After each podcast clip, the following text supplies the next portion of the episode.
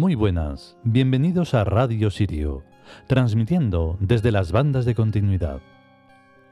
Hoy le toca el turno a la diosa Renenet, la diosa de los enigmas, la gran diosa de la riqueza. Lo único que ocurre es que no es la riqueza que podéis imaginar o pensar, es otra riqueza. E incluso dentro del texto, que parece que se habla de la riqueza normal y corriente, no es así en absoluto. Em, para descubrirlo, lo mejor que se puede hacer en estos casos es escucharlo, así que adelante.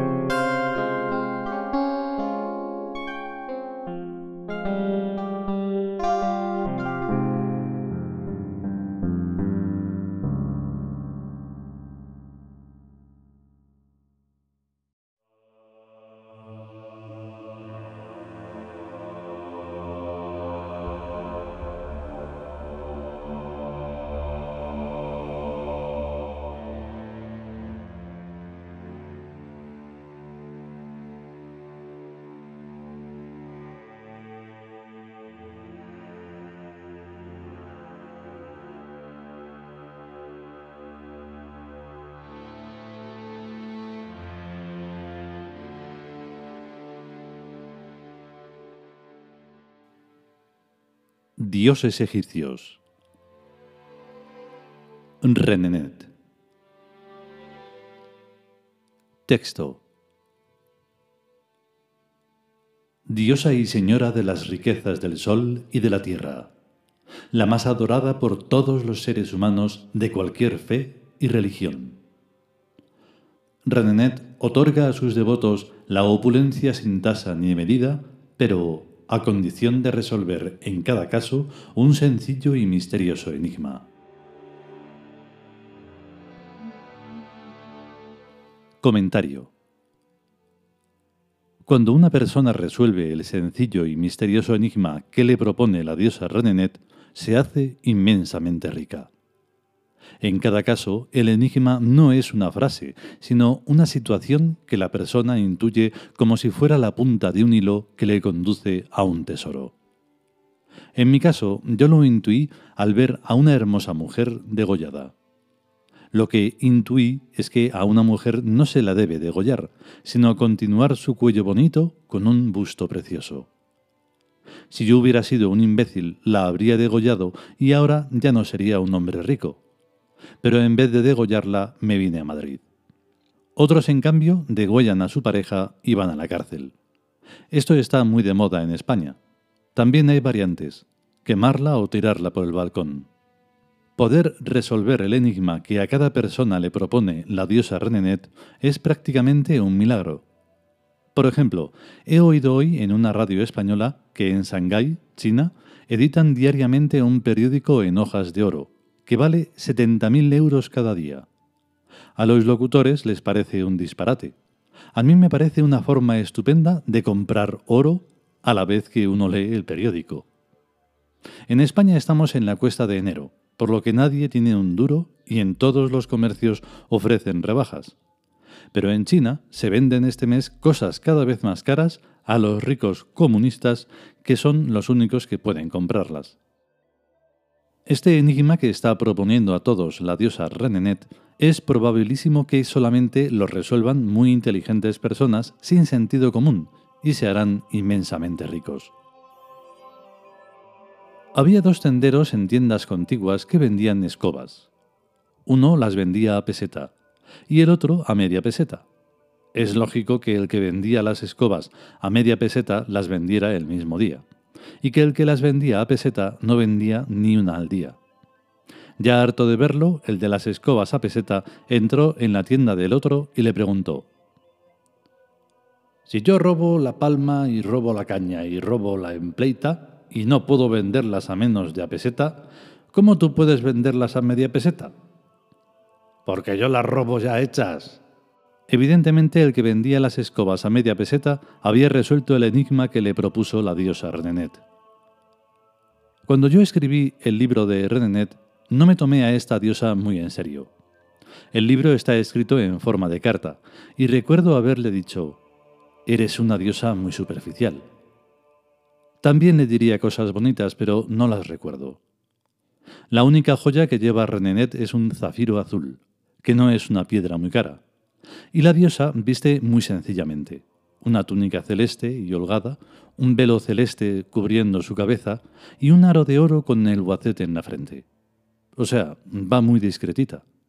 Nadie diría que es la diosa de las riquezas del sol y de la tierra. Y esto es también un enigma. Ser verdaderamente rico no es un tener, sino un modo de ser. Ser rico es muy diferente a ser adinerado. Rico es la persona que tiene dinero sobrado para vivir holgadamente, pero que le gusta trabajar. Adinerado es quien tiene tanto dinero que el dinero le tiene a él. Y eso debe ser horrible. Vivir para acumular dinero no es vivir, sino ir de judío. Tampoco se trata de disfrutar, sino de emplear el dinero y las riquezas en la consecución de un ideal más importante que nuestras vidas físicas y que nuestros cuerpos. Y este es el verdadero enigma a resolver que Renenet nos propone. ¿Qué es para ti más importante que tú mismo, que tu vida, que tu familia y que todas tus cosas? Muy pocas personas pueden responder a esa pregunta. No existe ni una sola madre en este mundo para la cual haya algo más importante que sus propios hijos. No existe ni un solo humano primántropo, un humano vulgar, para el que haya algo más importante que su propia vida física. Solo los que se inmolan matando enemigos parece ser que responden a esa pregunta, pero habría que saber si esas personas están espantosamente desesperadas por habérseles asesinado a sus familias y habérseles ya robado su patria y sus cosas. Porque entonces sería una venganza y no una lucha por un ideal.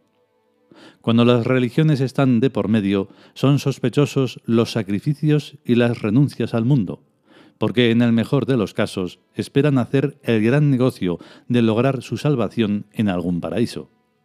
Y en los demás casos lo que hacen es trepar a el poder intentando ser obispos y papas.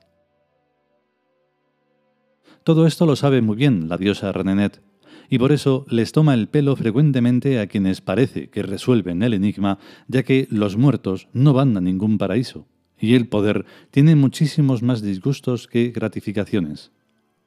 Por otra parte, ¿qué cosas son las riquezas del sol? Las riquezas del sol son la luz, la luna, las flores, los campos verdes, los bosques, o sea, todos los ingredientes de la poesía. Las riquezas del sol son las riquezas del alma.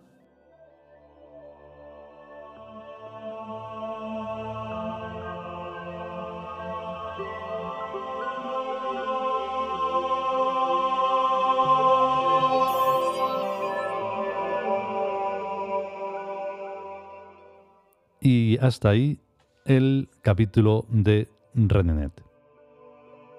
Realmente mm, suena como si uno se cachondeara de, de todo, pero no es así de sencillo.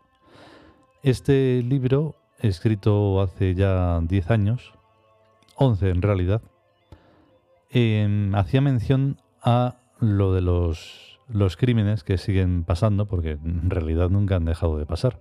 Unas veces se les ha dado más importancia y otras menos, pero sigue siendo lo mismo. En realidad, la bestia humana mm, lo que le ocurre es que no puede hacer otra cosa. Su comportamiento, si fuera un poquito racional, sería fantástico. Los animales, de hecho, son mucho más racionales. Pero bueno, me refiero a que sé que hay algunos puntos en los que puede chasquear ahí el cerebro y decir, ¿y esto? Porque lo de los inmolados, claro, en el año, en el año 2008 todavía estaba muy, muy la cosa mm, de Palestina, sobre todo. Aunque sigue igual, no ha cambiado nada. Lo único que, bueno, cada vez se, se habla menos. En fin, que son cosas que sé que pueden llamar la atención. que si podemos y sobre todo si queremos, volveremos con un nuevo episodio. Que estéis bien y a tener un gran día. Chao.